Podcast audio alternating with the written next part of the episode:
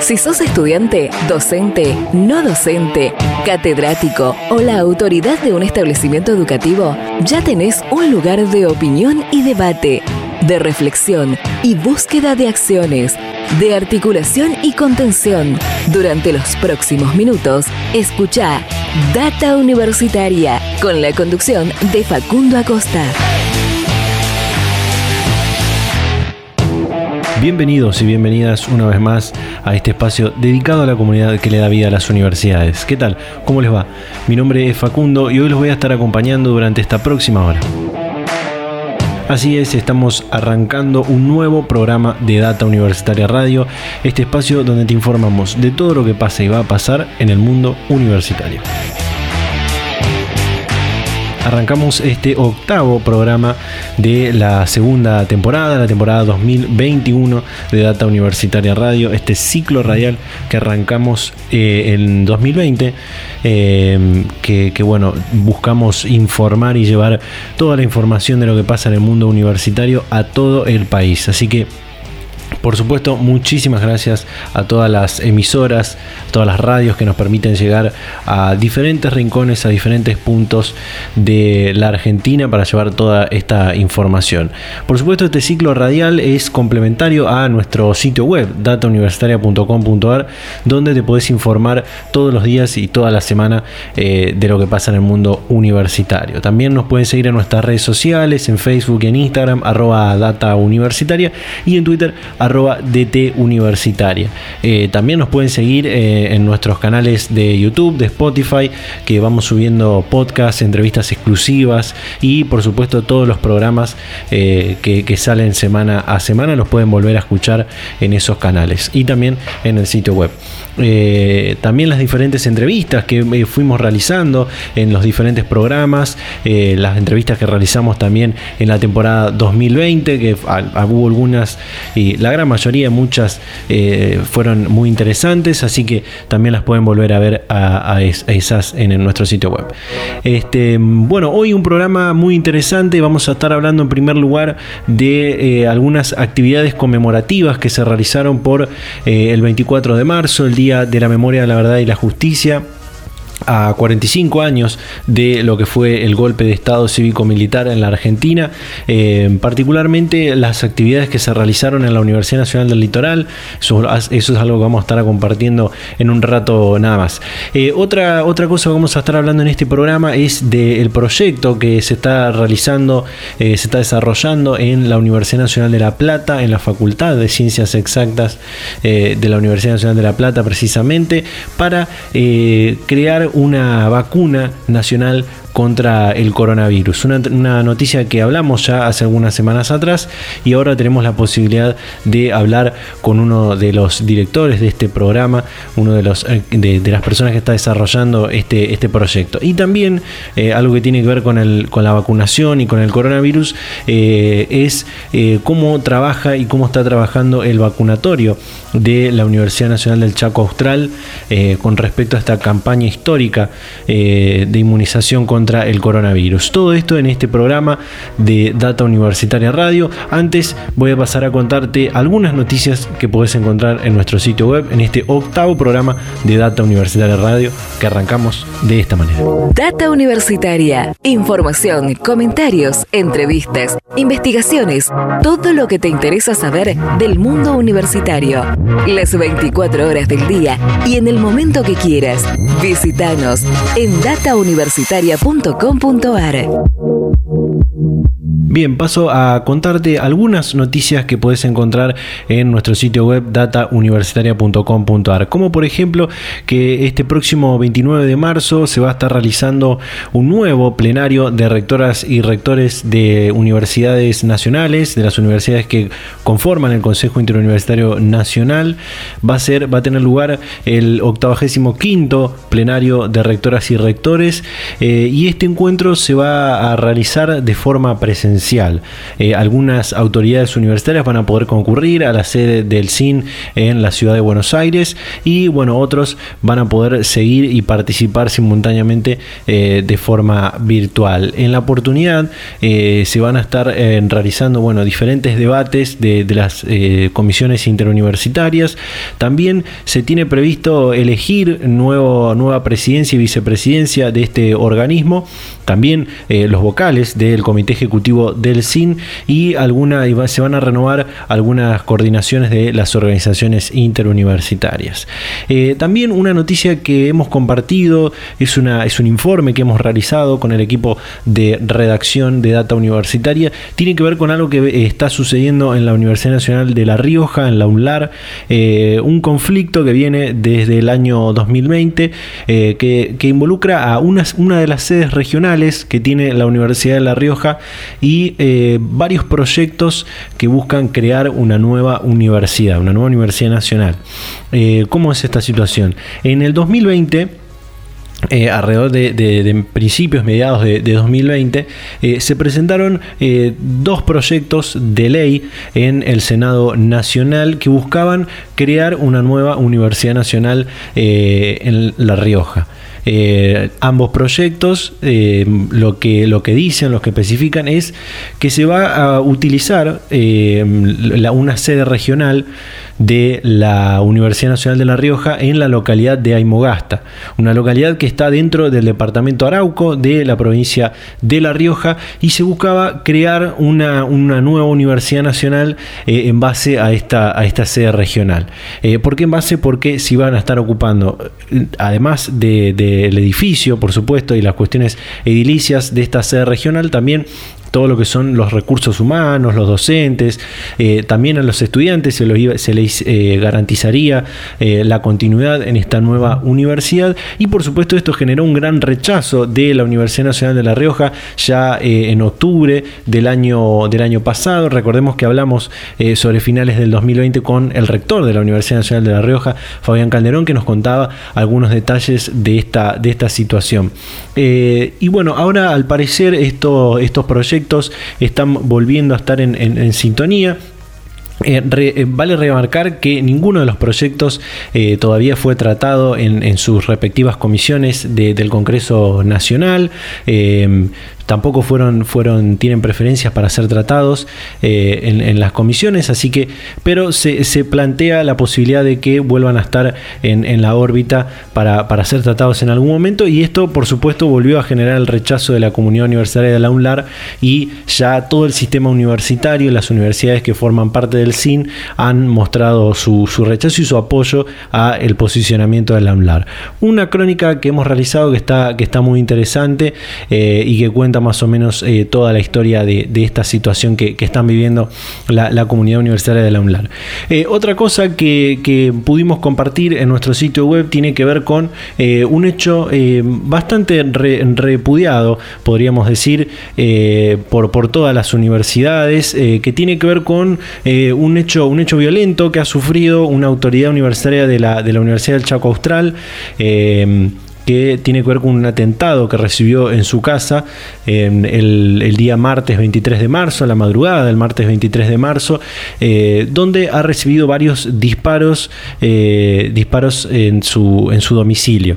Realmente un hecho de violencia que, marca la situación que está viviendo la, la, UNCAUS, porque ya eh, son hechos que se han reiterado el año, en el año 2020 y que involucraron directamente al rector de la institución, a Germán Westman, eh, con quien hablamos hace un par de semanas atrás.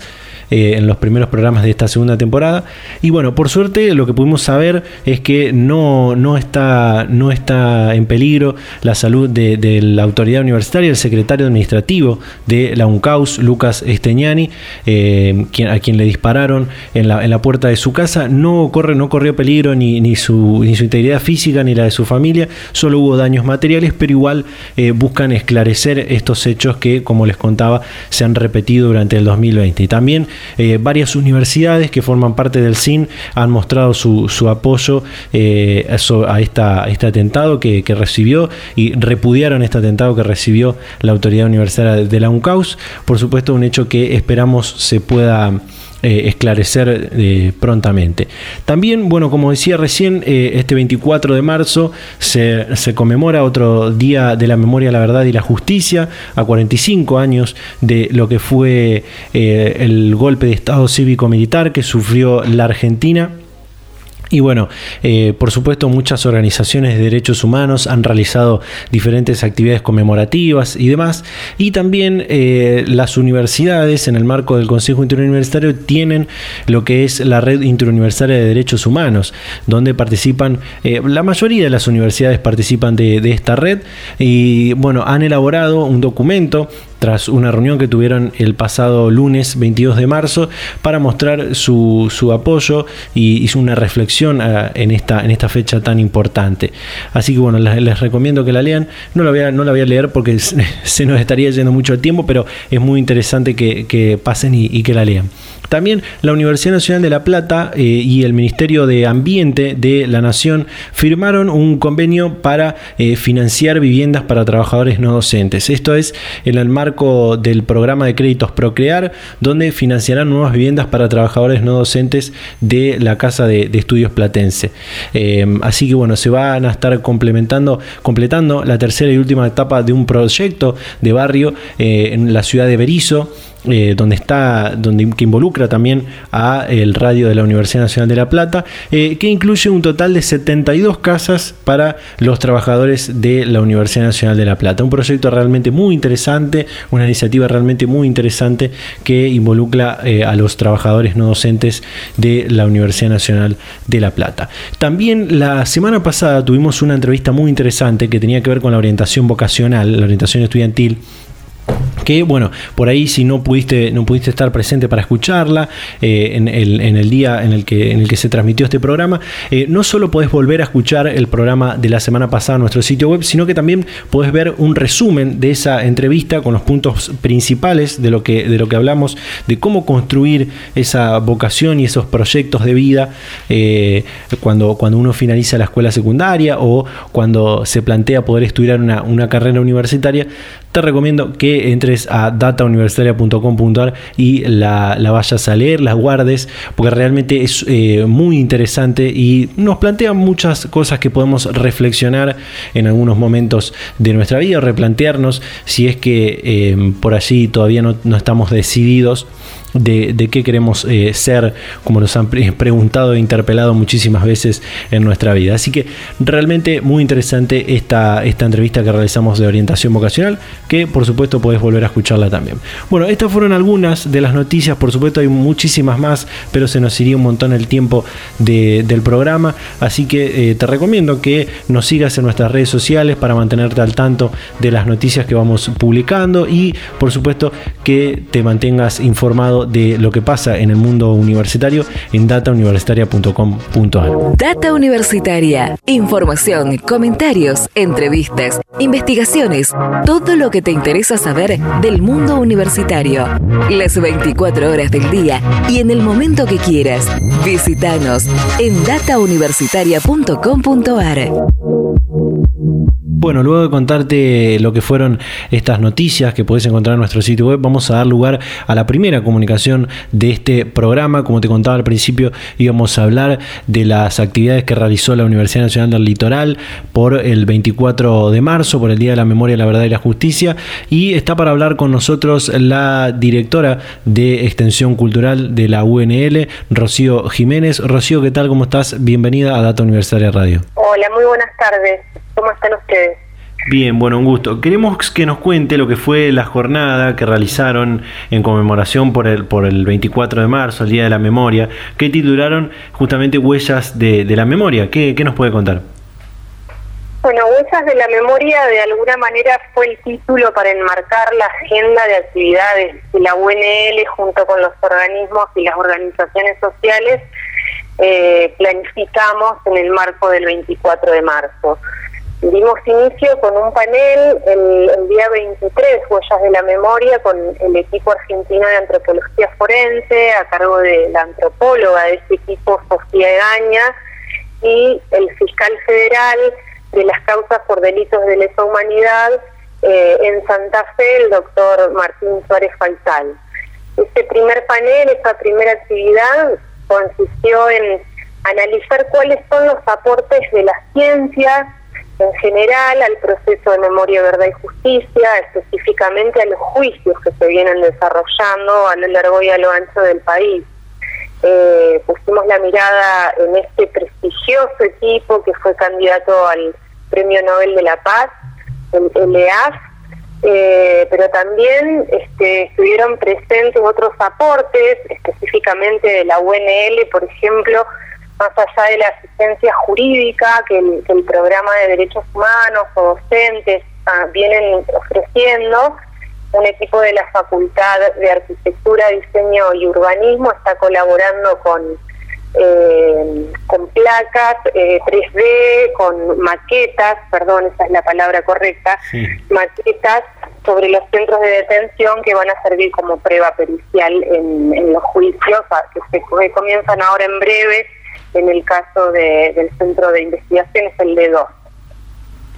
Ese fue el, el, objetivo o el objeto del panel. Después también eh, inauguramos una muestra, eh, que es una muestra itinerante del Museo Haroldo Conti, del ex centro clandestino de detención ESMA, que se llama Mujeres en la ESMA, eh, y que también intenta poner el foco en otra perspectiva de los delitos este, sexuales cometidos durante la dictadura contra mujeres, eh, en este caso en este centro de detención, pero también haciendo un puente con eh, situaciones parecidas que vivimos en nuestra ciudad, eh, como pueden ser, por ejemplo, el recientemente inaugurado sitio de memoria ex comisaría cuarta, o el mismo de dos, como comentaba, eh, no con las características eh, del casino de oficiales de la ESMA, pero sí también con las mismas prácticas y las mismas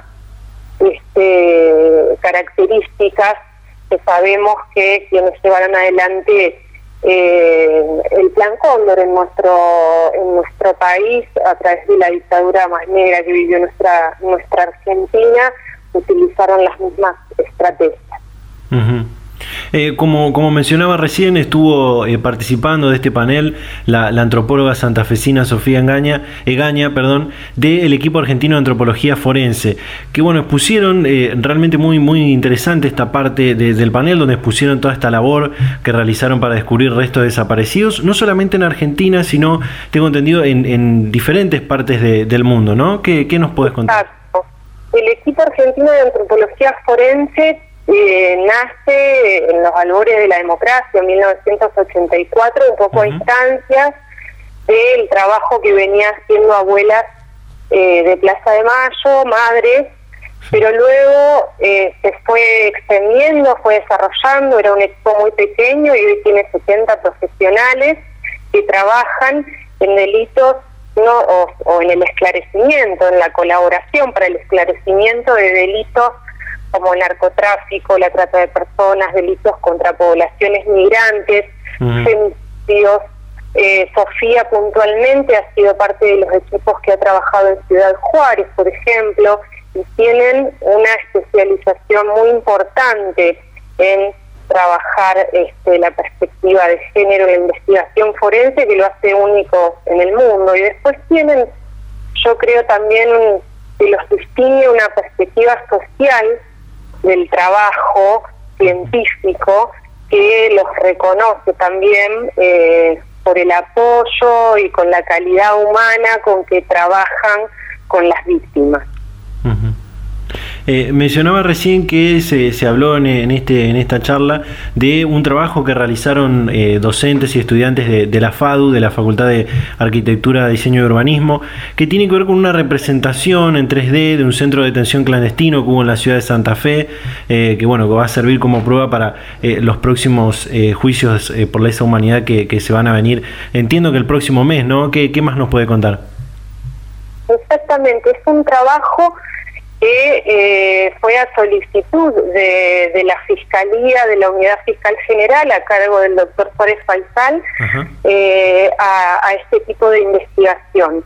Desde el año pasado vienen trabajando en, porque bueno, frente a la imposibilidad, él lo explicaba bien en el panel, eh, de contar con la prueba viva, porque el edificio fue modificado a lo largo de los años. Si bien está la fachada, hubo que recurrir eh, a mapas, a planos, perdón, no mapas, a planos, eh, y esa fue la guía eh, que utilizaron para reconstruir lo que sucedía en ese lugar en esa época. Bien. Este, que e, e, ese, ese centro, ese espacio donde estuvo el centro clandestino de detención fue, ahora es un, lugar de memoria, ¿no? Fue declarado hace un par de años atrás esto, ¿no? Claro, eh, en el año 2013 se aprobó una ley provincial en la provincia de Santa Fe eh, que declara sitios de memoria a lugares que fueron centros clandestinos de detención. El de dos es uno, en la comisaría cuarta es otro de ellos, como les comentaba recientemente, el, sitio de memoria de la excomisaría cuarta en la ciudad de Santa Fe fue señalizado eh, el día martes 23 y es otro de los trabajos que en conjunto la UNL este, colabora, forma parte de una comisión eh, para bueno para el desarrollo de los, de los sitios de memoria específicamente. Eh, desde, Extensión Cultural y el programa de extensión de derechos humanos de, la UNL realizaron otras acciones conmemorativas como la, acción Plantamos eh, Plantemos Memoria, perdón, impulsada por las abuelas de Plaza de Mayo, ¿no? ¿Qué, nos puedes contar? Nosotros eh, y nosotras decidimos también adherir a la iniciativa de Madres y Abuelas de Plaza de Mayo en conmemoración por los 30.000 desaparecidos, plantando 30.000 árboles eh, o especies nativas en todo a todo lo largo y ancho del país. Y en ese sentido se plantaron ceibos en nuestra Universidad Nacional del Litoral, en su edificio histórico, en la carrera de trabajo social, en el campus universitario de la ciudad de Esperanza, donde están las unidades académicas de agronomía y veterinaria, y en la ciudad universitaria.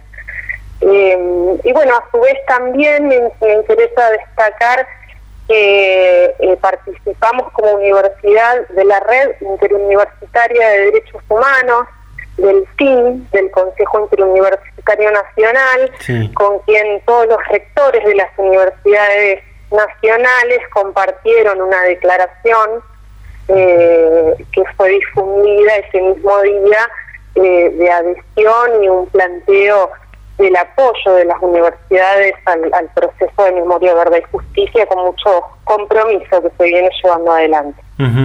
Eh, esto, esto que nombraba último de, la Red Interuniversitaria de Derechos Humanos del CIN fue una reunión que se, que se realizó el lunes eh, y donde estuvo presente la, presidenta del CIN, Delfina Beirabé, quien celebró la curricularización de los derechos humanos que, que la red de interuniversitaria impulsó durante el 2020. ¿no? ¿Qué, qué nos puedes decir? Muy interesante esto. Sí, por eso le comentaba que la, la la red interuniversitaria, tuvo durante todo el 2020 muchísima actividad.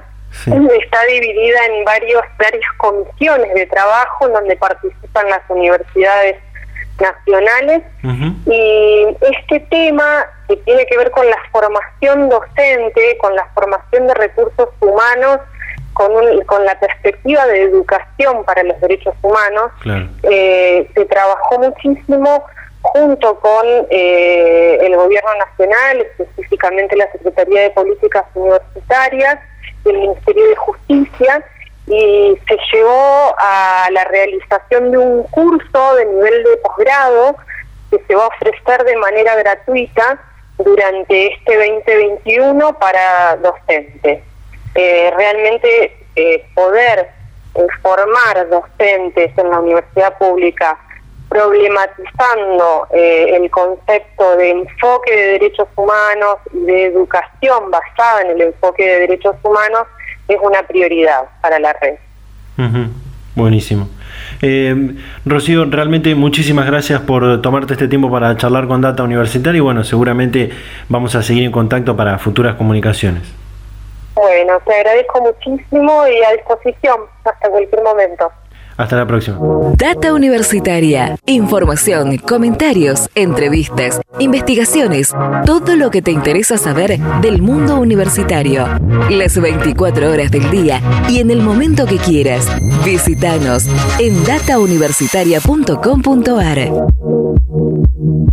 Y bien, ahí pasaba Rocío Jiménez, directora de Extensión Cultural de la Universidad Nacional del Litoral, eh, contándonos todas estas actividades conmemorativas que realizan y van a realizar en el marco de estos 45 años del golpe de Estado cívico-militar que sufrió eh, la Argentina. Eh, vamos a ir un pequeño corte, en, el próximo bloque vamos a estar hablando de este proyecto de vacuna, de vacuna nacional que realizan en la Universidad Nacional de La Plata. Ya continuamos con más Data Universitaria Radio. Thank you. Seguimos con más Data Universitaria Radio en este octavo programa de la segunda temporada de la temporada 2021 de este ciclo radial.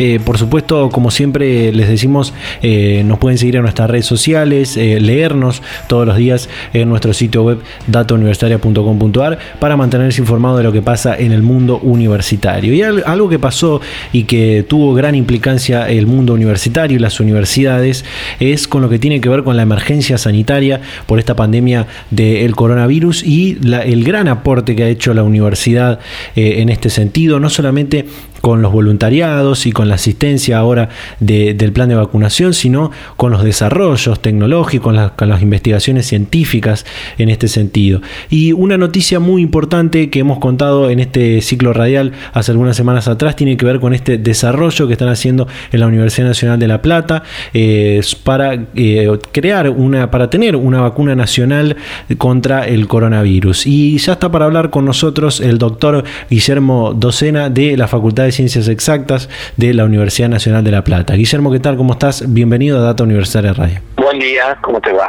¿Qué tal? Bueno, gracias por el contacto. Por favor. Un placer. Eh, motiva esta comunicación el proyecto que llevan adelante en la Universidad de La Plata, en, la Facultad de Ciencias Exactas, como decía, para desarrollar una vacuna nacional contra el COVID-19 que, según supimos, está en fase de ensayos preclínicos. ¿Qué, qué detalles nos puede contar?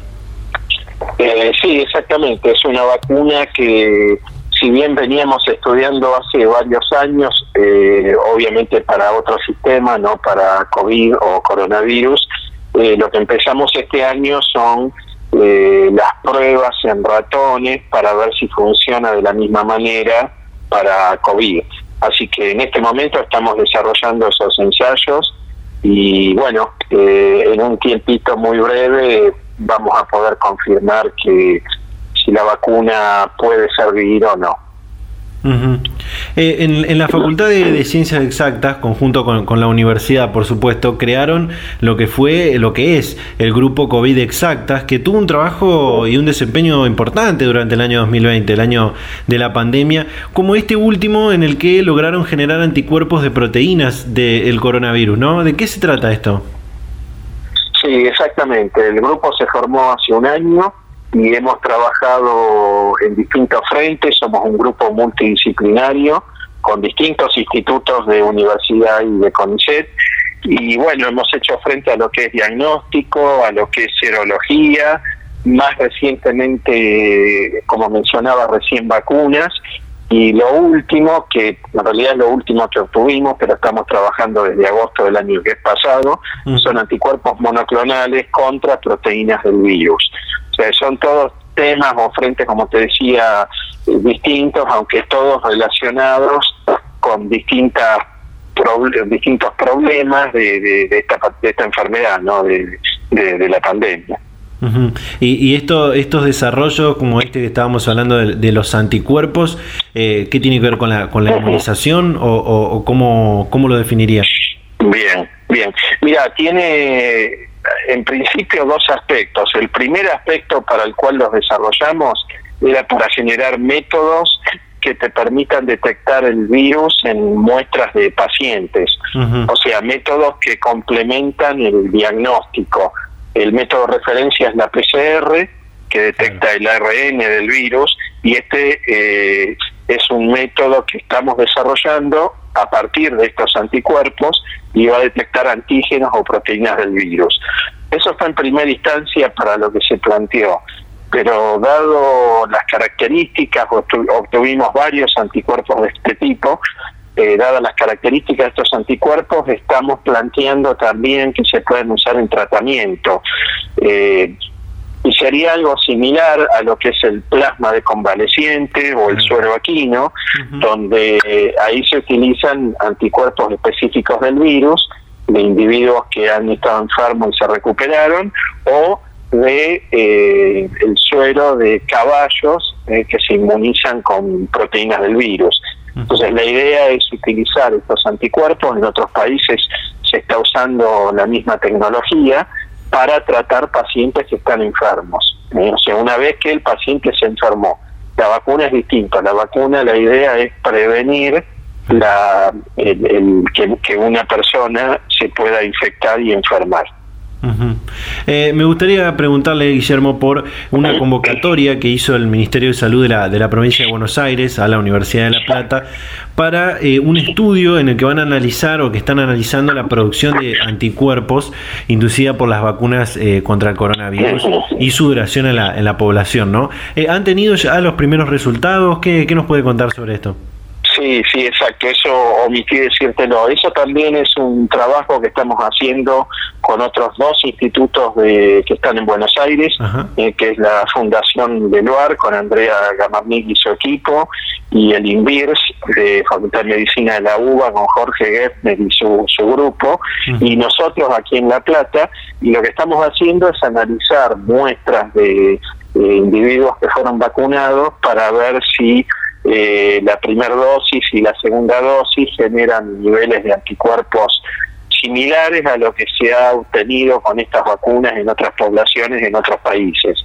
Y ya tuvimos un resultado preliminar muy importante para nosotros y también para el Ministerio porque esto puede eh, llegar a cambiar el plan estratégico de vacunación. Lo que nosotros vimos es que las personas que han tenido COVID es decir, que se han enfermado, cuando reciben la primera dosis de la vacuna, generan anticuerpos tan altos como aquellos que no tuvieron COVID y reciben la segunda dosis. Entonces, ¿qué implicancia tiene esto? Que eh, aquellos que han tenido COVID pueden recibir una primera dosis, van a estar protegidos y por lo tanto la segunda dosis se puede dar un tiempo mucho más adelante de manera que esto permitiría tener más individuos eh, vacunados eh, que, eh, digamos, antes de generar un plan completo de vacunación. Esto es más importante en aquellas vacunas donde las dos dosis son iguales. la de Sputnik no, la de Sputnik es lo mismo, pero bueno, uno podría pedirle al digamos a Gamaleya que nos den más vacunas de primera dosis en lugar que nos den la mitad de primera y la mitad de segunda. eso es importante porque puede generar una estrategia sanitaria distinta. Eh, en el sentido de, lo que hablamos al principio sobre, sobre este proyecto que, realizan de, una vacuna nacional en la Universidad de La Plata, eh, existen otros dos proyectos para desarrollar vacunas nacionales contra el coronavirus en el que participan eh, universidades públicas de, de la Argentina. ¿Qué diferencias tiene este que trabajan en la Universidad de La Plata con estos otros dos. Sí, sí, es cierto. Hay, hay varios otros, por lo menos creo que hay tres proyectos, pero como bien decís que participa la universidad, es la del Litoral, la Universidad Nacional del Litoral y la Universidad de San Martín. En realidad los detalles de cada proyecto no se conocen, no son públicos porque es confidencial, al igual que la nuestra, pero sí te puedo por ejemplo, del litoral realmente yo no sé qué es la vacuna, pero la de la Universidad de San Martín sí, es parecida en el sentido que usan proteínas del virus como nosotros, pero ellos usan un ayudante que es distinto al nuestro. Eh, hay otra vacuna en Córdoba, la del doctor Hugo Luján, creo que es con la Universidad Católica, ellos usan otra plataforma y después hay otra en el INTA de Bariloche con, eh, con Vago, que esa es totalmente distinta porque usa ácidos nucleicos. O sea, la de San Martín y la nuestra son, digamos, parecidas, eh, pero los detalles ni de la de ellas ni de la nuestra son públicos, ¿no? Porque están todas en fase de desarrollo. Claro. Eh, Guillermo, se habló mucho en estas últimas semanas y, días de la llegada de una posible segunda ola, de, un rebrote de contagios de, COVID-19, eh, la preocupación también por las nuevas cepas del virus que fueron apareciendo y pudimos ver que usted destacó en algún momento la importancia de que haya un buen plan de vacunación, ¿no? ¿Cómo ve la tarea que se está realizando en este sentido? Sí, exactamente. El rebrote desde diciembre lo estamos viendo. A partir de la primera semana de diciembre, la curva que estaba descendiendo cambió, la curva de contagios, ahí empezó a aumentar y ha ido aumentando sobre todo en febrero, después de las vacaciones y después de las fiestas. Y bueno, no sabemos si esto es realmente una segunda ola o no, por lo menos es un rebrote y uno esperaría por la llegada de la temporada de frío, de invierno, que esto se agrave, ¿no? Así que eh, eso es algo que no depende de la vacuna, depende de, de cada uno de nosotros, qué responsabilidad tengamos en tratar de evitar el contagio y la transmisión del virus. La vacuna, digamos, es algo independiente en este momento si hubiéramos dicho que la vacuna podría haberlo frenado si, por ejemplo, teníamos a toda la población vacunada en diciembre, pero no ahora, porque el efecto de la vacuna lo ves a los meses. Un ejemplo de eso es Chile. Chile tiene un alto porcentaje de la población vacunada y sin embargo están en un pico de contagios. No quiere decir que no funcione la vacuna, sino que hay que esperar un tiempo una vez que una persona se vacuna para que esté protegido. Y como vos decías, el otro gran problema de esto es la aparición de nuevas variantes virales, que eso depende también de la transmisión viral.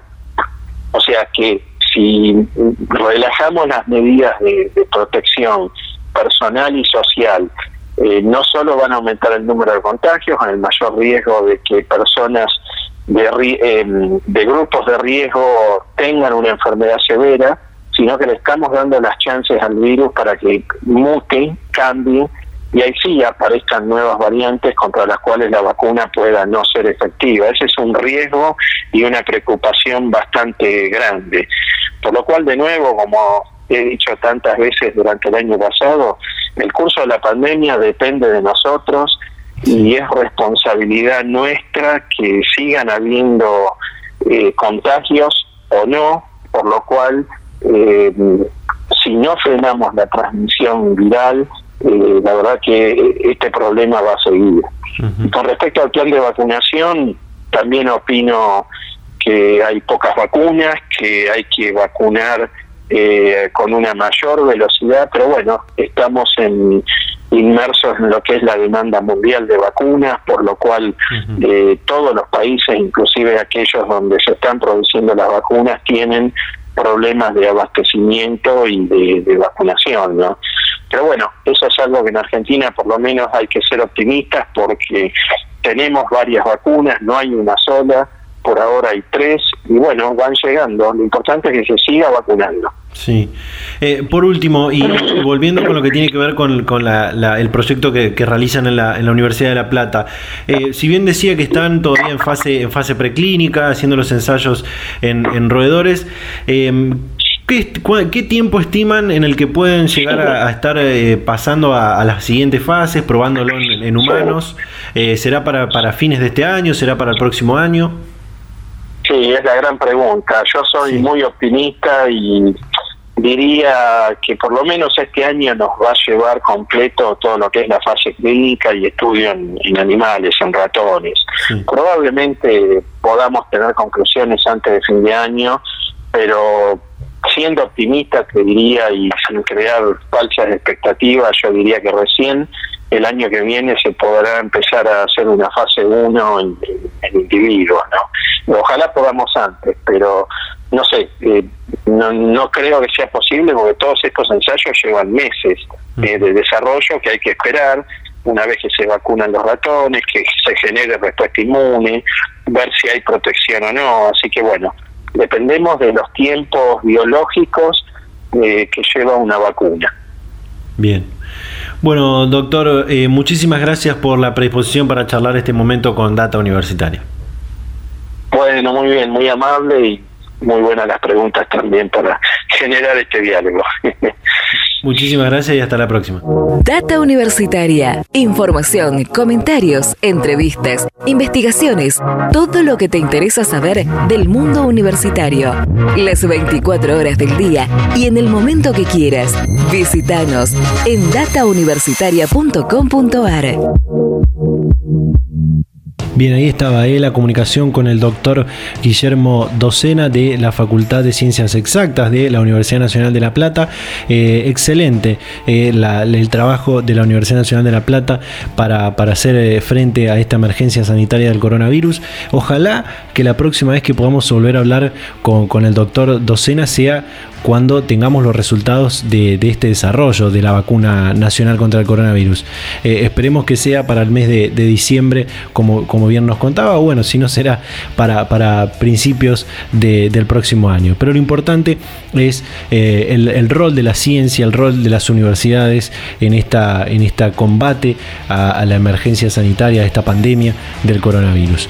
Vamos a ir un pequeño corte, todavía nos queda el último bloque de este programa y ya continuamos con más Data Universitaria Radio.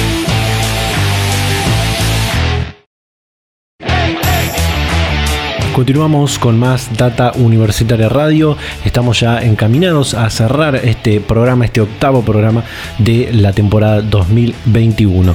Como les contaba al principio, vamos a hablar también de cómo viene trabajando el vacunatorio de la Universidad del Chaco Austral. Recordemos, muchas universidades han eh, cedido espacios para eh, que se transformen en centros de vacunación, que puedan ser utilizados como centros de vacunación para esta histórica campaña de, de inmunización contra el coronavirus coronavirus. Eh, realizamos esta entrevista eh, eh, previo a este programa con quien es el responsable del vacunatorio de la Universidad del Chaco Austral, Claudio Silva, y nos contaba cómo viene siendo el trabajo en este centro vacunatorio. Y esto nos decía. Bien, bueno, nosotros dimos inicio a, como muestra estratégica en Peña, una de, de las postas en cuanto a la vacunación para adultos mayores y docentes. Nosotros iniciamos con esto fines de febrero, primeros días de marzo.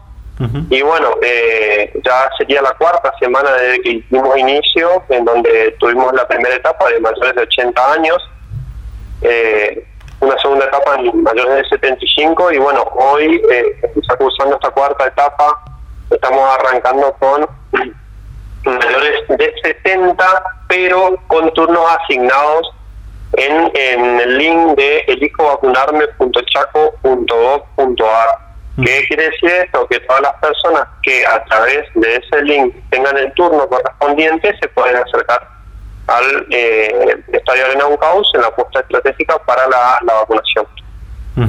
Eh, ¿Cómo es la logística en este caso? ¿Cuánto personal, voluntarios y trabajadores están inmersos en esta tarea? Bien, nosotros es un conjunto, eh, es un trabajo en conjunto entre la Universidad Nacional de Chaco Austral, el Vacunatorio UNCAUS y Región Sanitaria 7 y eh, Región Sanitaria 7 es quien está a cargo de todos los todos los, son los centros de salud, tanto de, de Presidencia Peña, así que es, todo un, proceso, un, un, gran trabajo y un gran esfuerzo de todos los trabajadores de la salud para, para estar acá presentes eh, más o menos en cada turno tenemos dos turnos, el horario establecido eh, es de 8 horas, así que bueno, eh, estamos alrededor de entre 15 y 20 personas por turno trabajando, entre lo que son las personas que hacen la vacunación, porque tenemos tanto la vacunación en el, en el vehículo, en las personas que no pueden bajarse del mismo, las personas que están dentro del estadio para la vacunación, eh, tenemos las personas que son las quienes cargan en el sistema, quienes anotan, quienes recepcionan. Entonces es eh, todo una, una parte estructurada, digamos, que tenemos que eh, complementar. Entonces, bueno, por eso la, cantidad de, personal. ¿Son muchos los estudiantes voluntarios de, de diferentes carreras que están participando de esto? Sí, sí, tenemos voluntarios tanto de las carreras de enfermería como de, medicina, sí, de años avanzados. Eh, así que muy contentos con eso, la predisposición sobre todo de, los de los chicos voluntarios y como así también de, la parte tanto de, medicina como de enfermería, que bueno, que hoy por hoy es muy importante y de gran ayuda eh, que ellos aporten esta, esta ayuda para toda la comunidad. Eh, me, decía al, principio de que están por arrancar la, ya la cuarta semana de, la campaña de, inmunización. ¿Cuánta gente ya pasó por el centro vacunatorio de Uncaus? También me decía que se van a empezar a vacunar eh, docentes, ¿no? Bien, eh, nosotros cuando dimos inicio nos regimos siempre por lo que son los turnos asignados en la página. Teníamos alrededor de entre 200 300 turnos asignados por día, de los cuales cuando nosotros iniciamos eh, tuvimos una escalada, por decirlo así, de en cuanto a personas. ¿sí? Al comienzo eh, fue fueron pocas personas que se acercaron para la, vacunación, pero bueno, con el paso de los días eh, se fue progresando y aumentando. Hoy por hoy tenemos alrededor de, en día entre 100 y 200 personas vacunadas. ¿sí? Así que más o menos le sacaríamos un, porcentaje en cuanto a ese número. Eh, lo que es la, la parte, eso en cuanto a adultos mayores. Nosotros con los docentes también habíamos iniciado eh, las semanas anteriores en donde nos manejábamos con listas de, y resoluciones que emitía el Ministerio de Educación de la provincia en donde figuraban con eh, todos los datos de eh, los docentes a vacunar. Entonces nos regimos por eso también. Eh, la universidad puso a disposición también, tiene a disposición y ha puesto a disposición en esta, en esta emergencia un camión sanitario para eh, realizar atención primaria, que no solo realizó y realiza tareas vinculadas al COVID, sino también otras acciones donde, eh, como decíamos antes, participan además los estudiantes de las diferentes carreras. ¿no? ¿Qué, qué nos puede contar? Bien, sí, sí, nosotros tenemos el, camión sanitario como referencia también desde la universidad. Nosotros el año pasado empezamos a trabajar con, con todo lo que es, eh, en ese entonces, en pleno contexto pandémico, iniciamos eh, las actividades con lo que fue el plan detectar en diferentes, tanto en barrios de San Peña como en diferentes localidades de la provincia, eh, en donde estuvimos eh, trabajando mucho. bueno, en mi caso yo soy el responsable del camión sanitario, así que trabajamos todo lo que fue el año pasado y este año, eh, ya para fines del año pasado, nosotros tratamos como de eh, desviar un poco el contexto pandémico y abocarnos un poco más a lo que son las estrategias de APS, ¿sí? que significa atención primaria de salud en la comunidad. Eh, ya este año, eh, nosotros justamente mañana estamos eh, viajando a una localidad a, a, unos 120 kilómetros de, de Peña, que es eh, La Verde, y, La Pachito son dos localidades que están cerca que, estaremos trabajando. Eh, en el segundo eh, viaje que estaremos haciendo anteriormente, hace una semana atrás, viajamos a La Leonesa, en donde eh, estamos, nos desligamos de lo que fue el plan de detectar el año pasado y en este momento estamos abocados pura y exclusivamente a lo que es atención primaria. Contamos con, con los estudiantes de muchas carreras, por suerte, la colaboración y la predisposición de todos ellos tanto de medicina, de nutrición, de farmacia, de óptica, de ciencias veterinarias y de diferentes profesionales que eh, colaboran con nosotros y que, eh, emiten, bueno, viajan con, con, nosotros y, trabajan arduamente. Hola. Así que muy... Sí, ¿me escuchas? Se te cortó, Claudio, no sé... Ah, perdón, ¿dónde quedamos? Eh, me estabas contando justamente el, vínculo de, los estudiantes y los profesionales que trabajan en el camión sanitario. Bien, sí, bueno, te, refería que contamos con voluntarios de las carreras tanto de medicina, eh, de farmacia, de nutrición, de óptica, de ciencias veterinarias, eh, y otros profesionales que se suman a esta iniciativa de lo que son las actividades del camión para brindar atención primaria de salud a la comunidad. Eh, la verdad que muy contento con, con, con eso, del apoyo que tenemos y también el apoyo acá desde la desde la universidad, a través, bueno, déjame, yo siempre agradezco mucho al, rector de la universidad, al, al abogado Germano Esman, y al secretario de Cooperación, eh, Néstor Dudy, y al secretario administrativo Lucas Estebanini por eh, brindarnos a nosotros la posibilidad de poder acceder y trabajar en diferentes localidades del Chaco en, este contexto que hoy por hoy estamos tratando de sobrellevar y que es muy difícil. Sí. Eh, en este sentido de, lo que decís, de que están llevando la, atención primaria de la salud al interior de la, de la, provincia del Chaco, eh, ¿cómo es la recepción de, la gente? ¿Cómo los recibe? ¿Cómo, cómo, cómo se siente al, tener esta posibilidad de, recibir esa atención primaria? Bien, eh, nosotros la verdad que en todos los, viajes que, realizamos a diferentes localidades, la verdad que la, recepción de, de parte de de las personas eh, son muy buenas, siempre buenas. Eh, es interesante por ahí también eh, el poder descubrir quizás otras otras cosas que por ahí no acá no, no las vemos. Los chicos también se tienen mucho entusiasmo en ver, por ejemplo, en el caso de los chicos de medicina avanzada, de ver estudios de casos o, o personas con patologías que por ahí no, no se ven todos los días como así también la, parte nutricional, que lo brindan charlas, trabajan en conjunto con la pediatra, eh, un montón de cosas que por ahí quizás a veces eh, en diferentes localidades eh, pueden llegar a, ver y quizás por acá no, digamos. Claro. por último, Claudio, me gustaría preguntarte en qué situación epidemiológica se encuentra hoy la provincia de Chaco y cómo ves eh, teniendo en cuenta que estás en el centro vacunatorio de la UNCAUS, ¿cómo ves el avance del plan de vacunación? Bien, eh, bueno, es, eh, nosotros acá todos los días estamos charlando de, la situación, digamos, acá actualmente.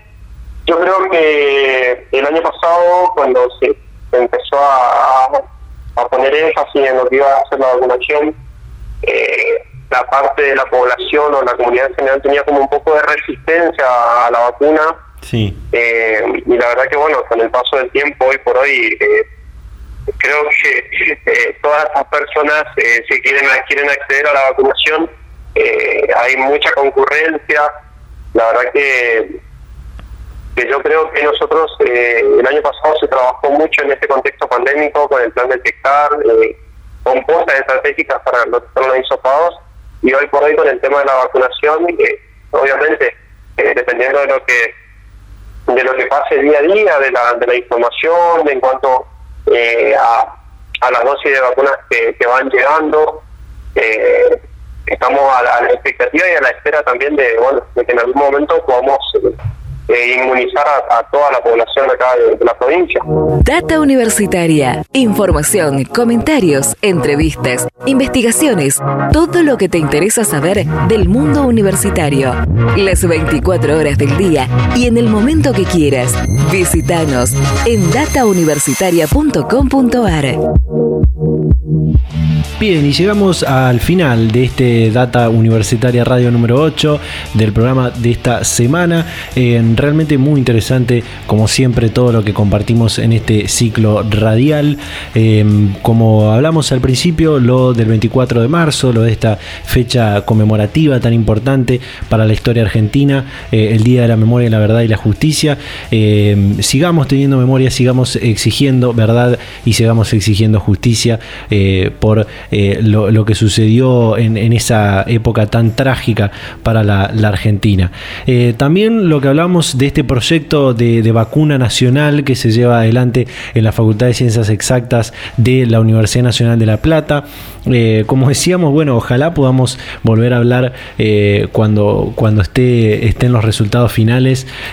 ojalá sea para finales de este año. Sería muy importante para la Argentina tener su, su propia vacuna, su propio desarrollo y su propio candidato vacunal para continuar con esta con esta campaña histórica de, vacunación, de, inmunización, que, bueno, también hablábamos de, lo que está trabajando eh, y lo que sigue trabajando el centro vacunatorio de la Universidad del Chaco Austral eh, en esta histórica campaña de inmunización contra el coronavirus. Eh, ojalá que siga avanzando, que siga avanzando mucho más, no mucho más rápido, pero sí más óptimamente para, para poder tener vacunadas a mucha, mucha gente, sobre todo con pensando en los riesgos que puede provocar eh, esa, esa, potencial segunda ola y ese rebrote que, estamos viviendo eh, en, muchos lugares de, la Argentina.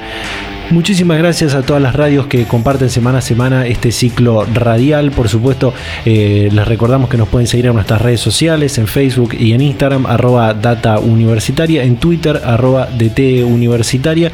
Toda la semana nos pueden leer en nuestro sitio web datauniversitaria.com.ar para saber toda la información de lo que pasa y va a pasar en el mundo universitario. Ahora sí, nos despedimos, nos vamos a reencontrar a esta misma hora y en este mismo dial la próxima semana. Chau, Showtime.